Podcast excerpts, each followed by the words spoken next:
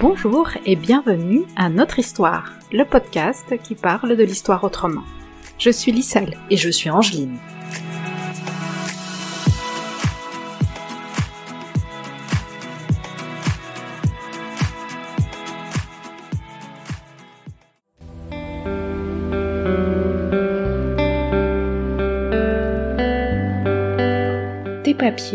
Contrôle de police, une histoire des contrôles aux faciès.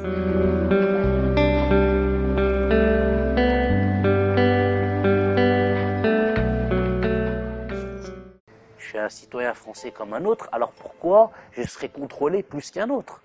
Parce que je suis un arabe. Mais dans ce cas-là, dites-le, mais écrivez-le dans la loi que les arabes disposent moins de droits, ou les gens d'origine arabe ou d'origine, moins de droits que les autres. Mais au moins c'est clair, on sait. Après, on se dit, bah, je pars, je reste. euh, Mais au moins on sait. Mais là, vous nous dites, on est comme vous, mais on n'est pas traité comme vous. Bien sûr que ça rend fou.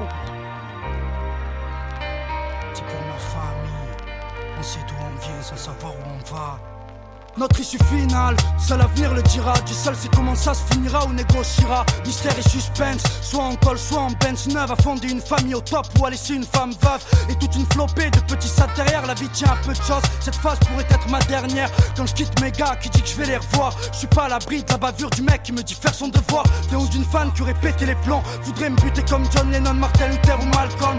Tout n'est qu'incertitude. C'est l'embrouille, dur de voir clair au milieu de ces turpitudes. Dédié à ceux et celles qui mènent des vies. Cet épisode est consacré à l'histoire des contrôles aux faciès en France. Cette expression désigne les contrôles de police qui sont conduits sans raison légale et qui constituent une discrimination. Aujourd'hui, les hommes non blancs sont les premières cibles de ces contrôles, comme l'explique le rappeur Sofiane dans cet audio de décembre 2011. Quand on les croise, il y a une chance sur deux, voire une chance et demie sur deux, pour qu'on y passe. Je vivais très mal parce que, parce que vraiment, il nous est arrivé d'être avec des potes français à côté de nous et qui ne les calculent pas. Vraiment, pour de vrai, avec mes yeux, je l'ai vu. Ben, il arrive que des fois, on soit quatre bœufs, deux renois et un français, et, euh, et il lui dit, mets-toi sur le côté, il ne le calcule pas.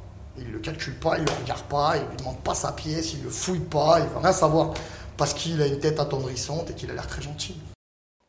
Le mercredi 27 dernier, six ONG, dont Amnesty International, ont annoncé le lancement, pour la première fois en France, d'une action de groupe contre l'État, afin d'en finir avec les contrôles d'identité discriminatoires de la police, dont l'existence a été reconnue en décembre 2020 par le président Emmanuel Macron lors d'une interview faite par le média Brut. Moi, j'aimerais vous, vous parler de ce que je vois sur le terrain. Moi, pour Brut, je vais souvent dans les quartiers, dans les quartiers populaires. Et quand je rencontre euh, des personnes, quand on me parle de la police, on me dit souvent on a peur de la police, on a peur, euh, de, on a peur des contrôles, on a peur de se faire in- interpeller. Parfois, on se fait interpeller, on a, on a des contrôles deux à trois fois dans la même journée. Qu'est-ce que vous dites à ces jeunes? C'est vrai qu'aujourd'hui, quand on a une couleur de peau qui n'est pas blanche, on est beaucoup plus contrôlé. Beaucoup plus. Et encore plus quand on est euh, d'ailleurs souvent un garçon. Les contrôles discriminatoires sont une pratique habituelle de la police. Mais les condamnations sont rares. En 2016, pour la première fois, la plus haute juridiction de la justice française, c'est-à-dire la Cour de cassation, a confirmé la condamnation de l'État à verser des dommages et intérêts à trois jeunes hommes noirs et arabes qui avaient été contrôlés sur la seule base de caractéristiques physiques associées à une origine réelle ou supposée. Comme nous allons le voir, le contrôle d'identité a toujours eu pour but de soumettre des personnes au pouvoir de l'État. Et surtout, il n'a jamais été appliqué à tous de la même manière.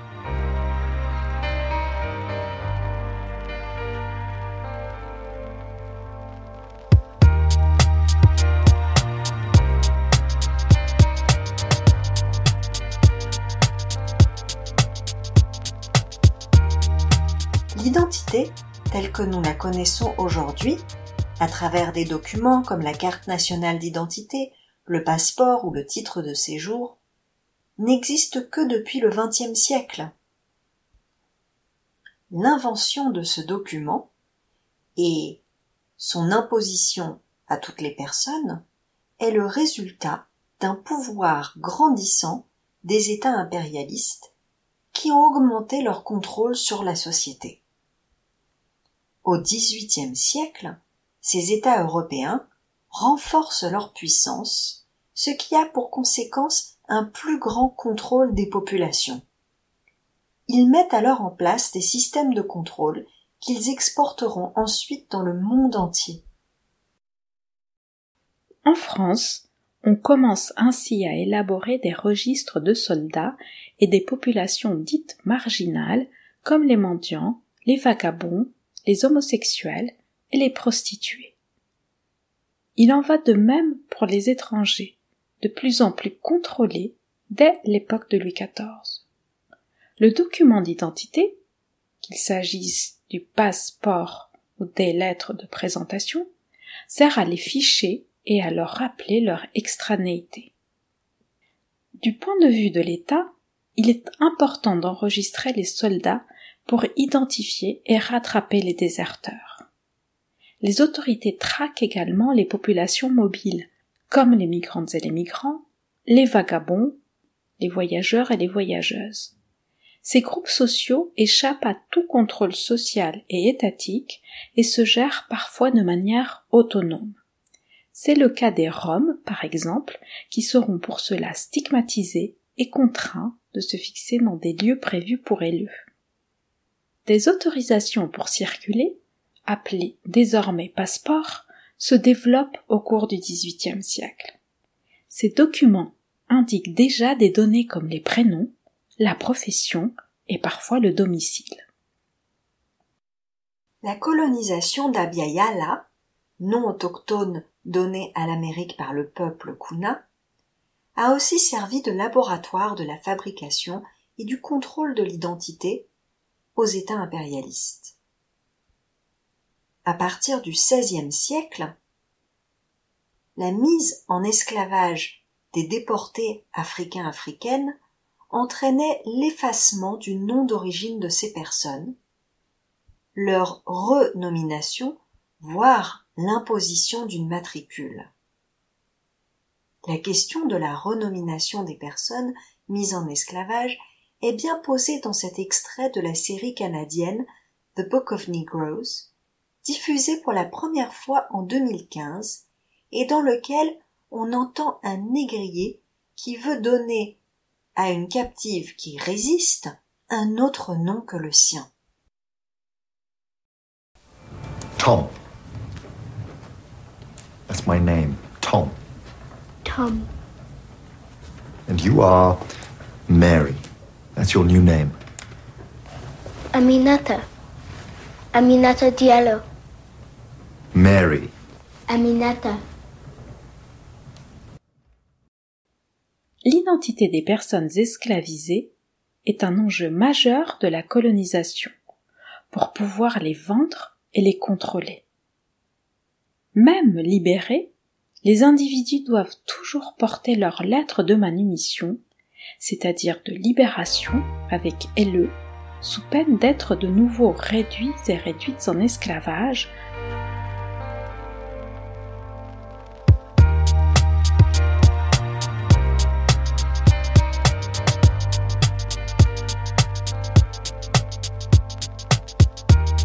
Au début du XIXe siècle, l'État napoléonien procède à uniformiser les passeports qui ne sont encore réservés qu'à certaines catégories de la population, en imposant un modèle national comme on l'entend dans cet extrait de la mini-série Les Misérables, adapté par José Dayan du roman de Victor Hugo, où l'on entend le personnage principal, Jean Valjean, recevoir un passeport à sa sortie du bagne.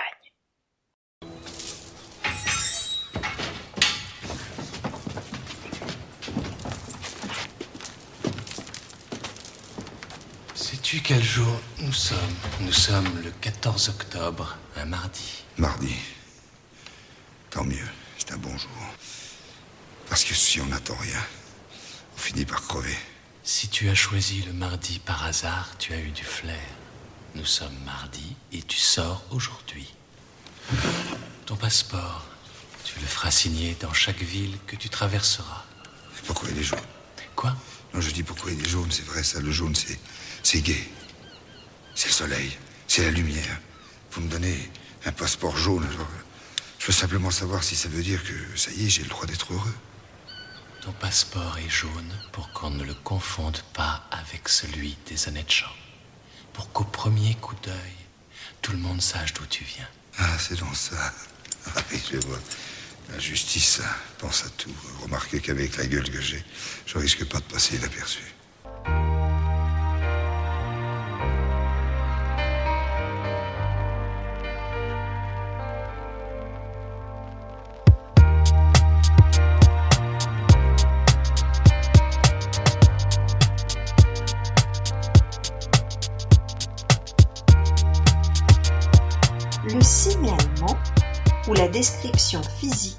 Personne recherchée, commence à être utilisé à cette époque par les juges pour identifier les criminels avérés ou potentiels.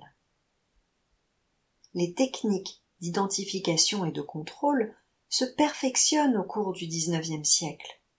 Ce siècle est celui de l'anthropométrie, c'est-à-dire des méthodes de mesure des traits physiques et de classification des personnes en types sociaux différents.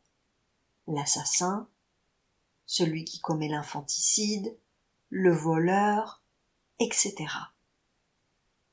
Là encore, ces méthodes sont d'abord appliquées aux personnes sur qui le contrôle de l'État se veut le plus fort.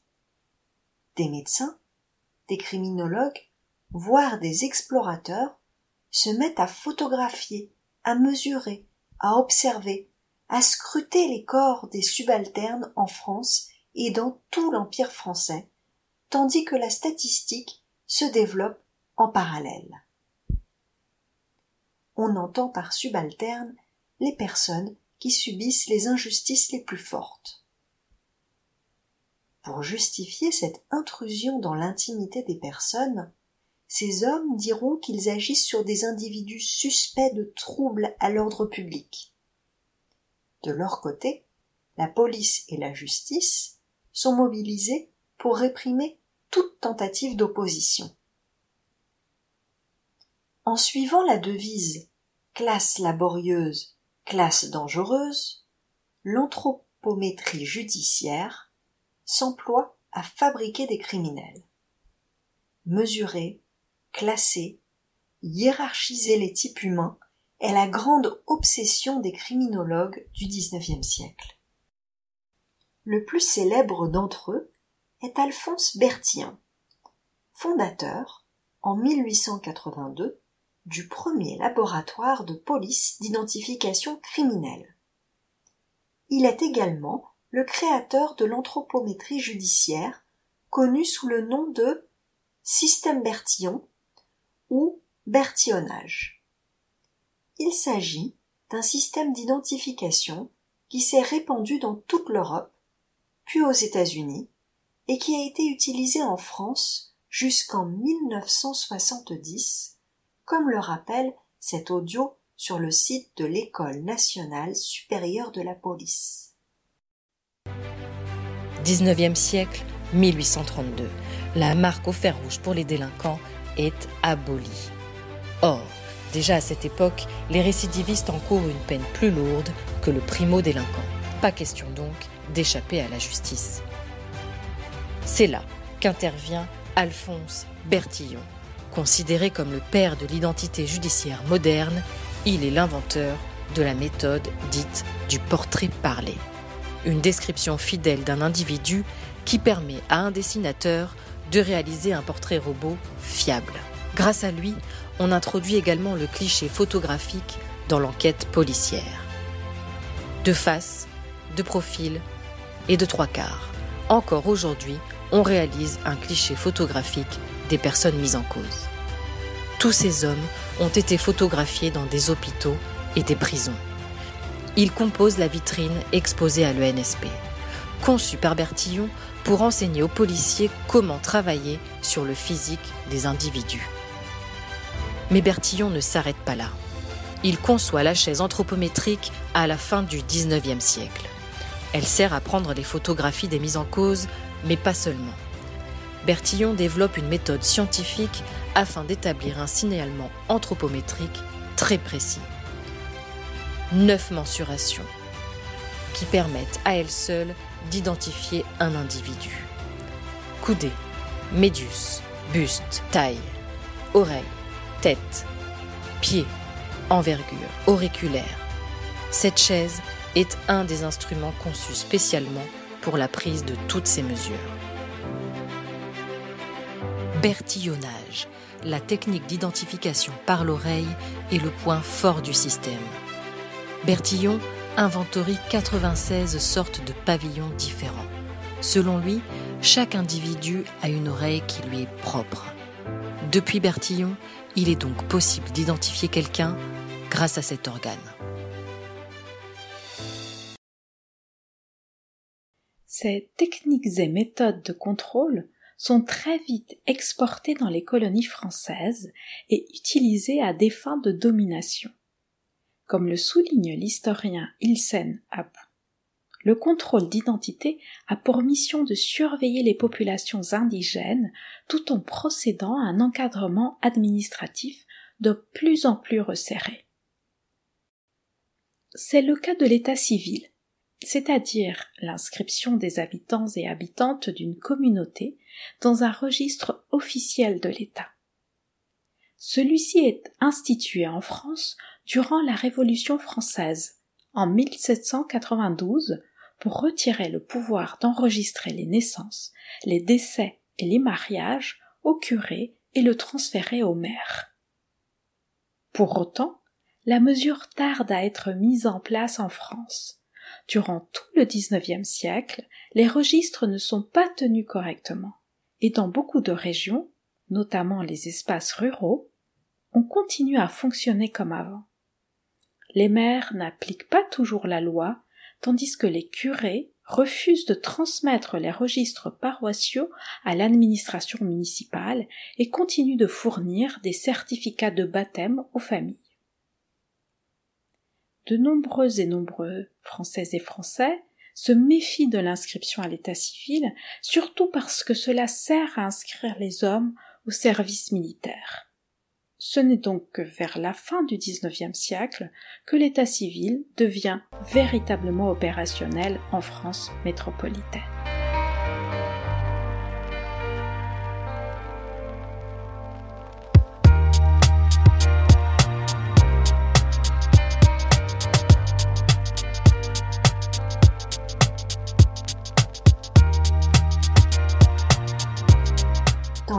français, le contrôle et la domination des territoires vont de pair avec l'enregistrement de l'identité des populations colonisées. Dès la fin des années 1880, des services spécialisés d'anthropométrie sont installés dans les grandes villes du Maghreb, de l'Afrique subsaharienne et de l'Indochine. En Algérie, une loi de 1882 prévoit l'instauration d'un service de l'état civil pour toute la colonie. Et celui-ci est mis en place dès 1894. Encore plus qu'en métropole, ce service assigne arbitrairement des identités aux individus qu'il fiche et qui ne sont pas des criminels, mais des résistantes et des résistants, des religieux musulmans ou encore des prostituées. Sa fonction est avant tout de contrôler les personnes colonisées. Dans les colonies, le contrôle d'identité prend la forme de mesures anthropométriques qui ne concernent pas que les marginaux, comme le rappelle la circulaire du 7 janvier 1910 relative à la réorganisation des services de police qui prévoit que les policiers ils photographieront et identifieront chaque fois qu'ils en auront légalement la possibilité, les Européens ou indigènes vagabonds, nomades, les romanichels circulant isolément ou voyageant en troupe, et enverront au contrôle général, établi selon la méthode anthropométrique, photographies et notices d'identification. Les agents de police suivent les instructions à la lettre puisqu'en 1905, le service anthropométrique d'Alger comptabilise déjà environ 160 000 personnes fichées.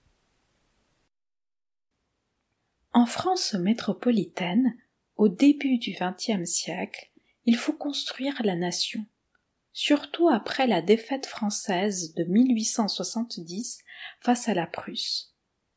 Dans ce contexte, la xénophobie ou haine des étrangers se développe. Elle se traduit par l'imposition d'un passeport obligatoire pour les personnes qui ne sont pas nées en France. La Première Guerre mondiale généralise le dispositif d'identification des étrangers et des étrangères. Un décret de 1917 instaure la carte d'identité d'étrangers. Ce n'est qu'au sortir de la Première Guerre mondiale que l'État français impose l'encartement généralisé des Françaises et des Français. La carte d'identité a l'avantage de faciliter le travail de contrôle de l'État en réduisant le nombre de papiers servant à identifier les personnes. Elles permettent aussi d'unifier et d'uniformiser le territoire. En 1921 apparaît la première carte d'identité de Français, expérimentée dans le département de la Seine, qui correspond aux actuels Paris et sa petite couronne. Dans les années 1920, la préfecture de police délivre environ 25 000 cartes d'identité par an. La carte se généralise à la veille de la Seconde Guerre mondiale en 1939. Cela ne se fait pas sans résistance, voire opposition de beaucoup de Françaises et de Français. Et c'est le régime de Vichy la dictature du maréchal Pétain pendant la Deuxième Guerre mondiale, qui achève toute possibilité de contestation et généralise le contrôle de tous les habitantes et habitants de la France. Durant le régime de Vichy, les rafles ont constitué la partie la plus visible de l'activité des policiers. Dès la publication des premières ordonnances nazies, il est évident que les forces de l'ordre consacrent une grande partie de leur temps au fichage puis à l'encadrement des juifs et des juives, bien avant que soit prise la décision de leur imposer le port de l'étoile jaune. Le 20 octobre 1940, l'administration militaire allemande de la ville de Paris prescrit que les cartes d'identité au titre de séjour des juifs et juifs recevraient le cachet faisant mention de leur religion. Cette mesure adoptée, les contrôles d'identité au faciès ne tardent pas à se multiplier pour eux. Ce travail permet la constitution dès la fin de 1940 d'un fichier mis en place par André Tullard regroupant l'identité de milliers de personnes et qui servira de base à la déportation des juifs et juifs parisiens vers les camps de concentration et d'extermination.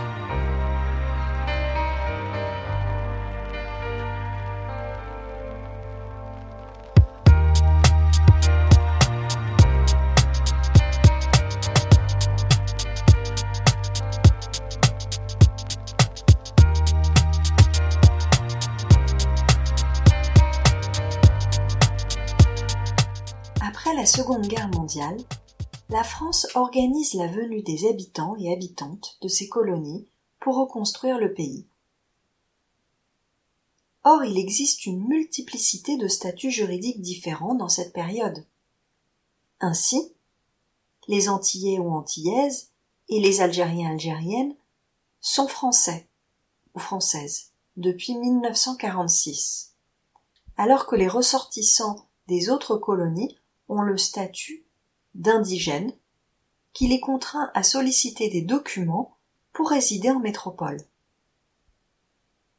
Toutes ces populations, et tout particulièrement les Algériens et Algériennes, sont des cibles privilégiées des contrôles d'identité après 1945. Le gouvernement français crée ainsi, entre 1953 et 1960, différents organes de police chargés de les identifier, de les surveiller et de les ficher. L'une d'entre elles est la Brigade des agressions et violences, BAV, née en 1953 et dirigée par le commissaire Lefebvre. Elle compte une vingtaine d'inspecteurs dont la moitié sont des policiers parlant couramment l'arabe, le kabyle et les dialectes marocains et tunisiens.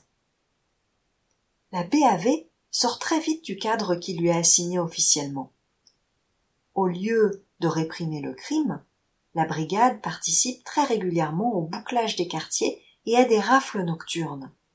Les agents se déplacent dans les cafés et les hôtels, patrouillent dans les quartiers habités par les Algériens et Algériennes en multipliant les contrôles d'identité. L'historien Emmanuel Blanchard note qu'entre mai et décembre 1954, quasiment toutes les nuits, la BAV effectue des centaines d'interpellations. Sur ces centaines de contrôles d'identité, seuls deux à trois conduisent à des arrestations. Claire Etcherelli, dans son roman autobiographique Élise ou la vraie vie, publié en 1967, raconte le déroulement de l'un de ces contrôles. Élise, la narratrice, est chez son copain algérien Areski lorsque la police débarque dans son hôtel de travailleurs immigrés. La musique s'était arrêtée. Ne nous parvenaient plus que des sifflets et les voix des policiers se répétant des ordres. Ils montaient l'escalier en courant. Leurs pieds lourds cognaient contre les marches. Là, ils atteignaient le palier. Là, ils s'arrêtaient. Là, ils repartaient. Pourquoi Rezki ne voulait-il pas me regarder? Il fumait, calme en apparence, comme s'il ne comprenait, n'entendait rien. Avec le poing, il frappait aux portes des chambres. Avec le pied aussi. Cela se devinait à la force des coups. Police Police On sifflait maintenant de l'intérieur de l'hôtel. Quelqu'un cria un ordre et les bruits de pas se précipitèrent. Ils avaient atteint notre étage et couraient aux issues. Les voix prenaient un son étrange, le silence de l'hôtel les amplifiait. Ils avaient de grosses lampes dont le faisceau pénétrait jusqu'à nous par les jointures usées de la porte. L'un, sans doute à la traîne, arriva en courant. À la ratonnade, plaisanta-t-il. Il eut des rires. C'est à nous. Cela se fit très vite. Areski et Aluma tourna la clé. Ils entrèrent. Ils étaient trois. Quand ils m'aperçurent, ils sifflotèrent. Lève les bras, Algérien, Marocain, Tunisien Algérien. Ils tâtèrent ses poches, ses manches. Tes papiers, ta feuille de paix, la dernière. C'est là, dit Areski, montrant son portefeuille. Déshabille-toi. Areski hésita. Ils me regardèrent. Un peu plus tôt, un peu plus tard, ça sera fait pour tout à l'heure. Vite. Vous n'avez pas le droit, dit Areski. Je suis en règle. Je n'ai pas d'armes. Pas d'histoire, mon frère. Déshabille-toi. C'est avec ta paix d'OS que tu t'achètes des chemises comme ça C'était la blanche, filetée, celle du boulevard Saint-Germain je la reconnaissais. Devant la porte qu'ils avaient laissée ouverte, deux autres policiers passèrent. Ils encadraient un homme, menottes aux poignets, qu'un troisième par derrière poussait du genou. Alors, et là-dedans? Celui qui venait de parler s'appuya contre la porte. Il y a une femme, dit le policier qui se trouvait devant Areski. L'autre me regarda durement. Tu appelles ça des femmes? Ils sortirent dans le couloir. Areski était toujours encadré par les deux policiers tenant leurs armes à l'horizontale. Quitte la chemise. Areski obéit. Allons, continue, le pantalon, que je le fouille.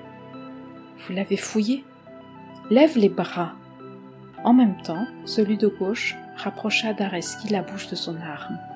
L'autre défit la boucle qui fermait la ceinture, et le pantalon glissa.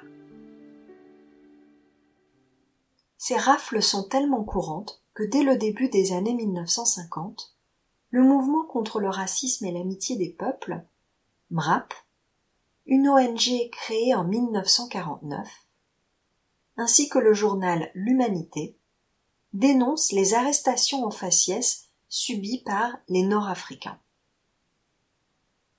De leur côté, les Français musulmans d'Algérie manifestent dans les rues de Paris avec des banderoles qui disent Abat le racisme policier ou encore Plus de chasse aux faciès. Après les indépendances des colonies africaines, les contrôles d'identité ciblent plus particulièrement les immigrés non blancs et non blanches et les descendants descendantes des colonisés. Ces actions policières servent à rappeler à ces personnes qu'elles sont illégitimes. L'extrême droite parle de Français et Françaises de papier par opposition aux Français et Françaises de souche, comme le rappelle dans cet audio le député socialiste Jean-Christophe Cambadélis, interviewé sur RTL en avril 2015. Dans l'actualité du jour, euh, les propos de Jean-Marie Le Pen à l'hebdomadaire d'extrême droite euh, Rivarol, sur Manuel Valls. Jean-Marie Le Pen dit Manuel Valls est français depuis 30 ans. Moi, je suis français depuis 1000 ans. Quel est l'attachement réel de Manuel Valls à la France? Ces propos de Jean-Marie Le Pen suggèrent quel commentaire pour vous C'est le best-of des, euh, des textes et des mots de Jean-Marie Le Pen de, de, toute sa carrière. lors du congrès de Tours, précisément, euh, Jean-Marie Le Pen avait 2011. Défendu, 2011 avait défendu cette thèse, à savoir qu'il y a des Français de souche et des Français de papier. Et cela n'avait pas fait sursauter euh, Marine Le Pen euh, ni M. Philippot. Mais aujourd'hui, euh, sursaute. Aujourd'hui, aujourd'hui, sursaute. Mais vous savez, Jean-Marie Le Pen dit tout haut ce que nombre de responsables et de militants et même d'électeurs du Front National pensent. Dans les décennies 1980-1990, la législation évolue pour faciliter et rendre légal le contrôle d'identité. En 1981, sous la présidence de Valéry Giscard d'Estaing, le Premier ministre Alain Perfit fait voter une loi appelée Loi sécurité et liberté. Grâce à cette loi, les policiers peuvent procéder à des contrôles pour prévenir une atteinte à l'ordre public. Le texte autorise, dans le même temps, la procédure de vérification d'identité, qui consiste à conduire la personne au poste de police lorsqu'elle n'a pas pu justifier de son état civil.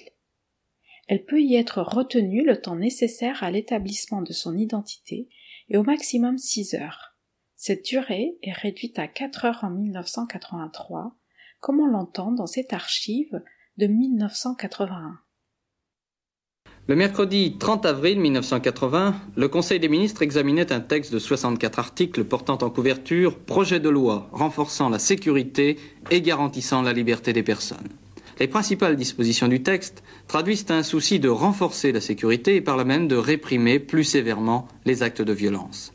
Les flagrants délits deviennent procédures de saisine directe. L'idée d'origine subsiste, réduire le nombre des détentions provisoires.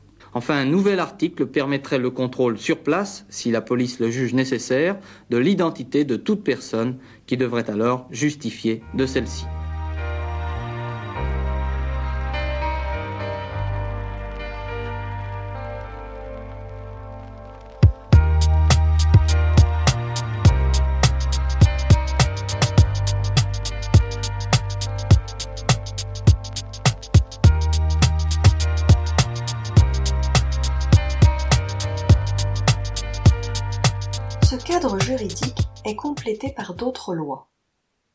La réforme du Code pénal de 1986 autorise les policiers à utiliser les contrôles d'identité pour arrêter les personnes qui n'ont pas la nationalité française et les éloigner du territoire. La Cour de cassation invente même la formule de entre guillemets signe extérieur d'extranéité pour justifier le contrôle aux faciès. En 1993, la loi Pasqua autorise les contrôles d'identité sur réquisition du procureur de la République. L'audio qui suit, extrait d'un journal télévisé de l'époque, résume les principales dispositions de la loi Pasqua. Pour cette jeune femme, qui vit quelque part à Paris en situation irrégulière, la vie sera plus difficile. Désormais, elle ne pourra bénéficier de la sécurité sociale. Elle n'aura plus accès aux prestations d'assurance maladie, maternité, vieillesse ou décès. En revanche, elle aura droit à l'aide médicale à domicile, à l'aide sociale à l'enfance, mais à une condition, être en France depuis plus de trois ans. Enfin, si elle veut se marier avec un Français, elle ne pourra plus obtenir automatiquement la nationalité française. La loi Pasqua sur les conditions d'entrée et de séjour des étrangers en France enferme également quelques dispositions qui laissent aux autorités une marge d'action plus large. Le titre de séjour, par exemple, peut être refusé si on estime qu'il y a menace à l'ordre public. Pour effectuer un contrôle d'identité, les policiers pourront s'appuyer sur tout élément permettant de présumer la qualité d'étranger. L'expulsion, enfin, sera automatique en cas de condamnation à une peine de plus de 5 ans de prison ferme, mais elle pourra intervenir aussi en cas d'urgence absolue. Corollaire, tout arrêté de reconduite à la frontière entraînera une interdiction de séjour sur le territoire d'un an. Ce cadre juridique est largement utilisé par Nicolas Sarkozy lorsqu'il était ministre de l'Intérieur entre 2005 et 2007. Celui-ci avait fixé un quota de 25 000 reconduites à la frontière, ce qui a permis la multiplication des contrôles aux faciès, des arrestations dans les guichets des préfectures et des opérations sur les lieux de travail des étrangers et étrangères. Désormais, il ne s'agit plus aujourd'hui de déchirer les papiers des immigrés postcoloniaux et leurs descendantes et descendants comme on le faisait dans les années 1960-1970. Cependant, la répétition des opérations de contrôle fonctionne de la même manière, comme un moyen de demander aux jeunes de prouver leur légalité sur leur territoire et d'une certaine manière aussi leur francité car les policiers connaissent bien souvent toutes les personnes qu'ils contrôlent dans les quartiers populaires, comme le rappelle le rappeur Sofiane dans l'audio de la série Mon premier contrôle, réalisé par le collectif Stop le contrôle aux faciès. Les policiers qui nous contrôlent en général dans nos villes, connaissent depuis qu'on est tout jeune, depuis qu'on a 12 ans, 13 ans. limite, ils nous ont vu grandir, donc ils nous connaissent tous par nos noms et ainsi de suite. Ils savent très bien avec qui on traîne, quelle équipe, et ce qu'on a l'habitude de faire et pas l'habitude de faire. Donc ce jour-là, ils devaient sûrement avoir une heure, une heure et demie à perdre. Donc ils nous ont gardés avec eux dans un coin de la cité. Euh, le mec prend ma pièce d'identité, donc euh, il la retourne, il la tourne, il la retourne, comme si c'était une curiosité, euh, une curiosité mal placée, on va dire. Et donc il la garde avec lui, donc sous, prétexte qu'il a le droit de confisquer euh, ce que j'ai sur moi euh, et, ce dont je me sers, donc il la garde avec lui. Euh, j'avais peur qu'il passe chez moi directement dans la foulée, puisque c'est des trucs qui étaient déjà arrivés à des potes à moi. ça n'a pas loupé, il remonte en voiture et il se barre. Je le rappelle, je lui dis ouais, ma pièce d'identité, tu ne me l'as pas rendue. Et donc comme j'étais mineur, ils se sont fait un malin plaisir de me dire on les rendra à tes parents. Ils partent en direction de chez moi, ils sonnent, donc ma mère descend. Il est 23h30. Euh, il est 23h30, ma mère dort, euh, mes sœurs dorment. Et donc, euh, elle met sa tête à la fenêtre et donc il lui demande de descendre, donc elle descend. Et donc, c'est une vérification domicile. ils veulent savoir à 23h30 ou vers minuit, même si j'habite bien à cette adresse. Et même pas pour rendre la pièce d'identité à ma mère, puisque de toute manière, ils lui ont donné, ils lui ont remis une convocation le lendemain pour aller la chercher dans une brigade spéciale.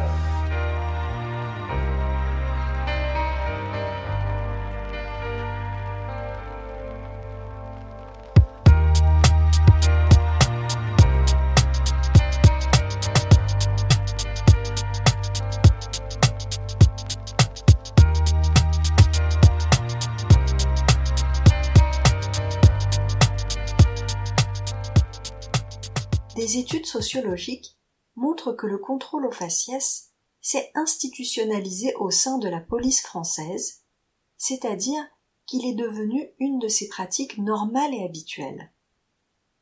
Une étude réalisée à Paris par Fabien Jobard et René Lévy en 2009 montrent que les jeunes hommes noirs et arabes sont les plus contrôlés, comme le rapporte l'IS, qui a intenté avec douze autres personnes un procès à l'État pour contrôle discriminatoire en 2012. Le contrôle, c'est quelque chose de, commun, d'habituel pour moi. Depuis que je suis tout petit, je me fais contrôler. Si je compte, je sais pas, à peu près, il y a 365 jours dans l'année. Je vais être gentil, je vais compter 50 contrôles par an. Ça, depuis 20 ans, ça fait combien 50 fois 20 Ça fait 1000. Voilà, 1000 ben, fois.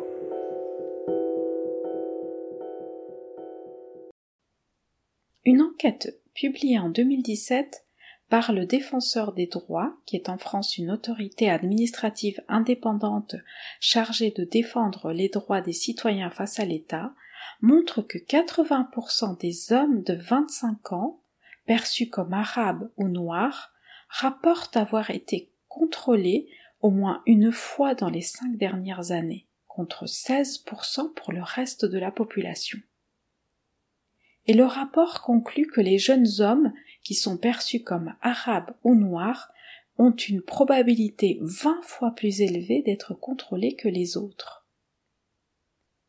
Le contrôle d'identité s'accompagne souvent d'injonctions verbales, de manipulation des corps, voire de violence sur les corps de ces jeunes.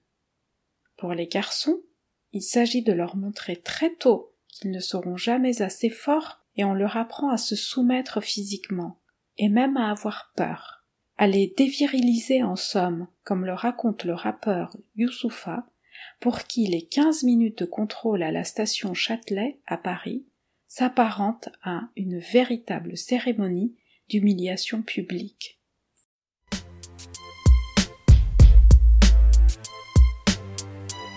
Donc je m'appelle Youssoufa, je suis rappeur, on va dire ça comme ça. Il y en avait plein des contrôles, mais en fait, en vrai, à chaque fois, c'était euh, des contrôles de groupe, etc. Et puis ça remonte à longtemps. En vrai, le premier contrôle d'identité qui m'a le plus marqué, on va dire, en tant qu'individu, je devais avoir 17-18 ans. Et au fait, hein, il y, a un jour où je sortais de la fac, normal. En plus, au début, la fac, c'était un peu galère parce que tu es loin de tes potes, loin de ton quartier, loin de ta famille. J'étais à Paris 3. La fac, elle était à Sancier.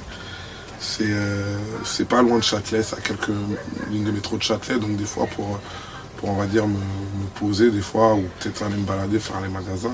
Après les cours, vite fait, j'allais j'allais euh, j'allais au hall. Et, euh, et un jour, je suis là en train de marcher au calme et tout.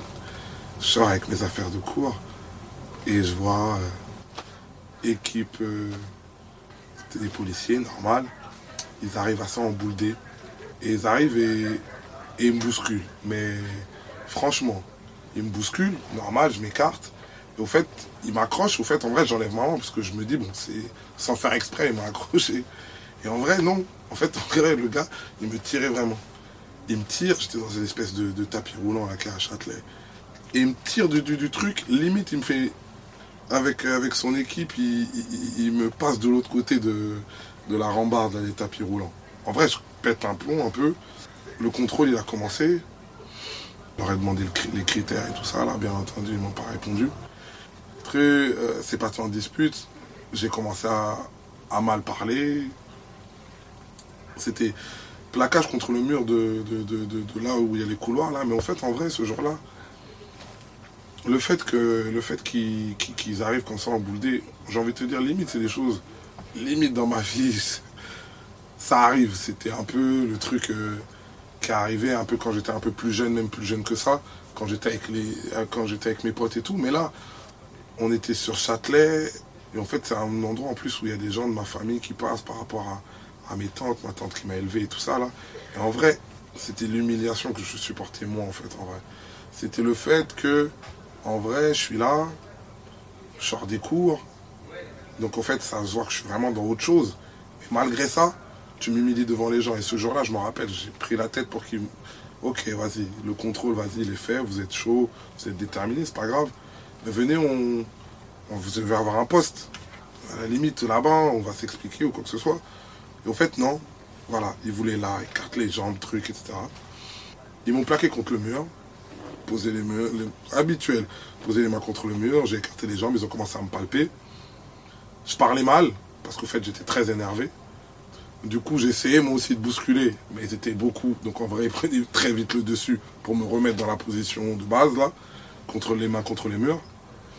Après, je me souviens, euh, bon, en fait, en vrai, comme je pouvais pas rester physiquement, parce qu'en fait, en vrai, ils arrivaient à me maîtriser. Parmi eux, il y avait, une femme qui, me brutalisait plus encore que les autres, même si les autres aussi, c'était voilà quoi, ils avaient des comportements, de ouf. Mais je sais que ce jour-là, je méritais pas le contrôle qui s'est passé. Et voilà, ça a duré peut-être euh, ouais, 10-15 minutes.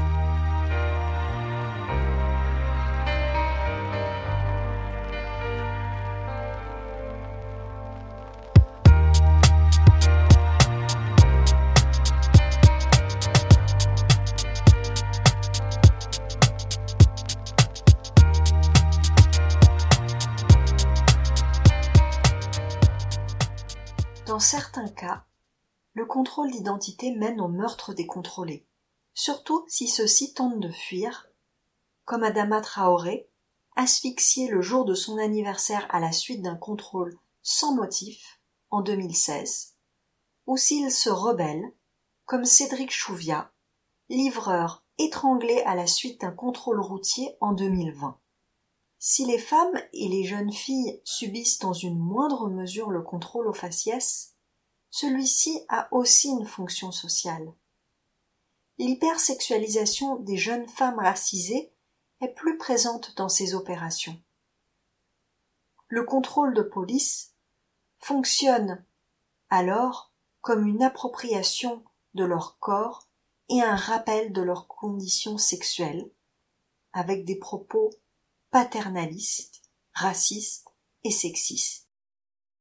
Face au harcèlement qui, elles, subissent de la part de la police, les victimes du contrôle aux faciès sont conscientes de leurs droits et cherchent à se défendre, comme on l'entend dans cette scène du film Les Misérables de Lajli, sorti en 2019.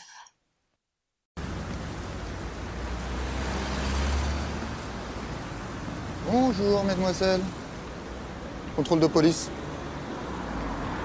Vous faites quoi là? On attend le bus. Quoi? On attend le bus. Vous attendez le bus là C'est à toi ça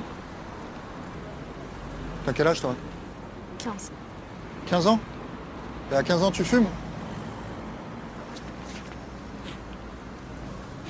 Ça sent le shit ça Hein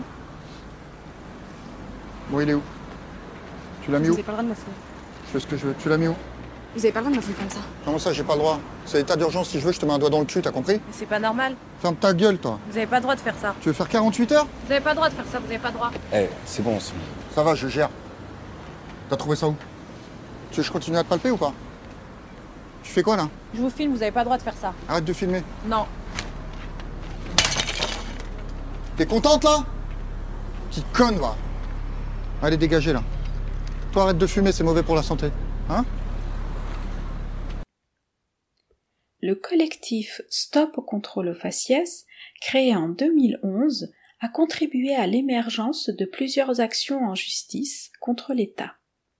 Siam Asbag, qui était alors la porte-parole de l'association, présentait ses objectifs aux médias. C'est un collectif qui euh, s'est constitué progressivement au cours de l'année euh, 2011. Le, le contrôle au faciès, c'est la discrimination émergée. C'est vraiment une discrimination palpable, notamment au sein des quartiers populaires ou en dehors des quartiers populaires. Et c'est important puisque ça brise le rapport euh, police-citoyen. Le collectif Stop le contrôle au faciès se compose de quatre pôles principaux. Il y a un pôle médiatique, un pôle de sensibilisation sur le terrain, un pôle juridique et évidemment un pôle politique.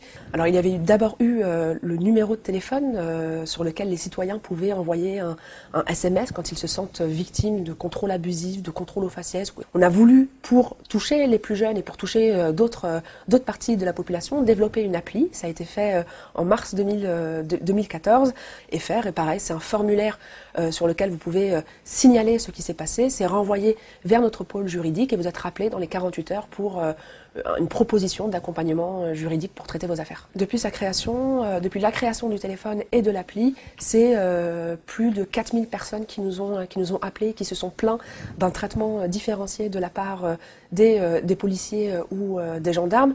Alors un mot sur le procès qui a eu lieu le 25 février, procès en appel qui a opposé le ministère de l'Intérieur à 13 citoyens. C'est justement ces, ces 13 citoyens sont justement issus de, ces appels téléphoniques. C'est des personnes qui nous avaient contactés fin 2011, début 2012, et qui ont pris la décision courageuse de porter plainte contre le ministère de l'Intérieur pour contrôle euh, abusif. Donc ils avaient assigné l'État le 11 avril 2012. Euh, le premier procès a, eu lieu en octobre 2013. Ils ont été déboutés au motif qu'ils ne pouvaient pas apporter la preuve du comportement discriminatoire des, policiers. Ils ont décidé de faire appel. Le procès s'est tenu euh, le mercredi 25 février, là, très récemment, et on attend le délibéré le 24 juin. Comme le dit Siam Asbag, la mobilisation des personnes ayant subi des contrôles abusifs change leur rapport de force. Son collectif et d'autres associations saisissent la justice pour répondre au racisme institutionnel de l'État français. En 2012, 13 personnes ont assigné l'État et le ministre de l'Intérieur pour contrôle discriminatoire. Siam Asbag rappelle qu'elles voient tout d'abord leur demande rejetée par la justice française. Mais elles font appel et obtiennent gain de cause en 2015. La Cour d'appel de Paris condamne ainsi l'État pour faute lourde et ordonne le paiement de dommages et intérêts, comme on l'entend dans cet audio de 2015. Les contrôles d'identité aux faciès condamnés pour la première fois par la justice française. 13 personnes avaient porté plainte en estimant avoir été victimes de contrôles abusifs en fonction de critères purement ethniques. La Cour d'appel de Paris a donné raison à 5 d'entre elles. Âgés de 18 à 35 ans, les plaignants étaient tous étudiants ou salariés et sans casier judiciaire. Cinq d'entre eux ont donc obtenu gain de cause, mais pour les huit autres, la Cour d'appel a estimé que les contrôles d'identité étaient justifiés. Le quartier dans lequel je, duquel je sortais est un quartier sensible. J'avais une capuche euh, sur la tête. Donc, euh, les, les éléments qui ont été mis en avant par le tribunal sont discutables. Lors de l'audience, l'avocat de l'État avait défendu le droit des policiers d'effectuer tout contrôle leur paraissant nécessaire. La Cour d'appel en a décidé autrement. Face à cette résistance, avec l'utilisation de téléphones portables pour filmer les contrôles et prouver leur illégalité, l'État cherche à riposter. Le gouvernement vient ainsi d'adopter ce mois-ci la loi de sécurité globale qui permettra notamment aux policiers de poursuivre en justice les personnes qui diffusent des images. Cependant, il faut savoir qu'en dépit de cet élargissement du domaine d'intervention de l'État, le contrôle d'identité est encadré par la loi. Les policiers ne peuvent pas contrôler l'identité des personnes comme bon leur semble. Contrairement à ce que l'on croit souvent, le contrôle doit toujours être fondé. Il doit impérativement empêcher une atteinte à l'ordre public, c'est-à-dire qu'il doit y avoir un risque effectif d'atteinte à la sécurité des personnes ou des biens à l'endroit et au moment où le contrôle est réalisé.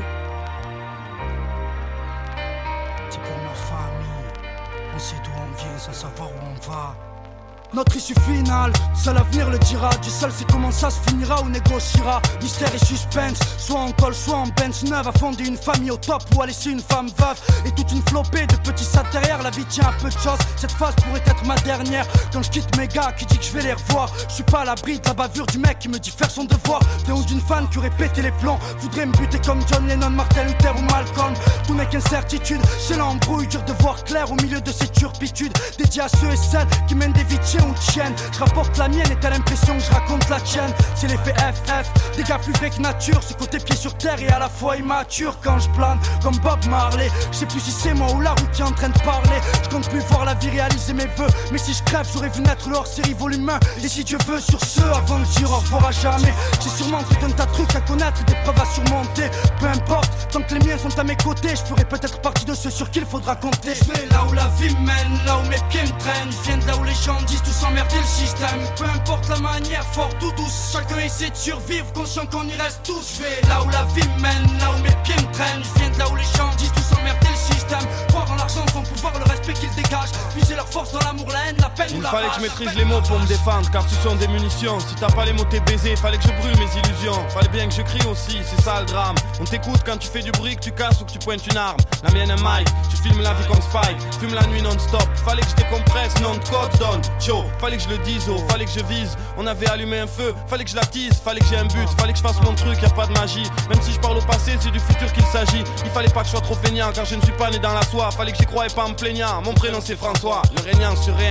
Fallait bien que je parte, fallait que je revienne les mêmes pleines. Fait, fallait que je le marque, fallait qu'on vienne et qu'on démontre à n'importe quel endroit que ce soit. Fallait que tu viennes à notre rencontre, peu importe quand, peut-être ce soir. Fallait qu'on garde espoir, c'est tout ce qu'on pouvait faire. Fallait qu'on soit sincère, pas dire tout ce qui pouvait plaire. Fallait que je défende mon avis, mon corps, mon humour, ma famille, mes amis, jusqu'à la mort, mon amour. Il le fallait, et tant mieux s'il le fallait bien. Je reste anxieux, ne croyez pas que pour moi tout allait bien. Tapez main 5, mais pas dans les yeux si vous me recevez bien. Je vais là où la vie mène, là où mes pieds me traînent. Je viens de là où les gens disent tout s'emmerder le système. Peu importe la manière, fort ou douce. chaque- Merci de votre écoute. Nous espérons que cet épisode vous a plu. Vous trouverez toutes les références dans le descriptif. N'hésitez pas à nous contacter sur Facebook ou sur Instagram pour vos commentaires et suggestions. À bientôt!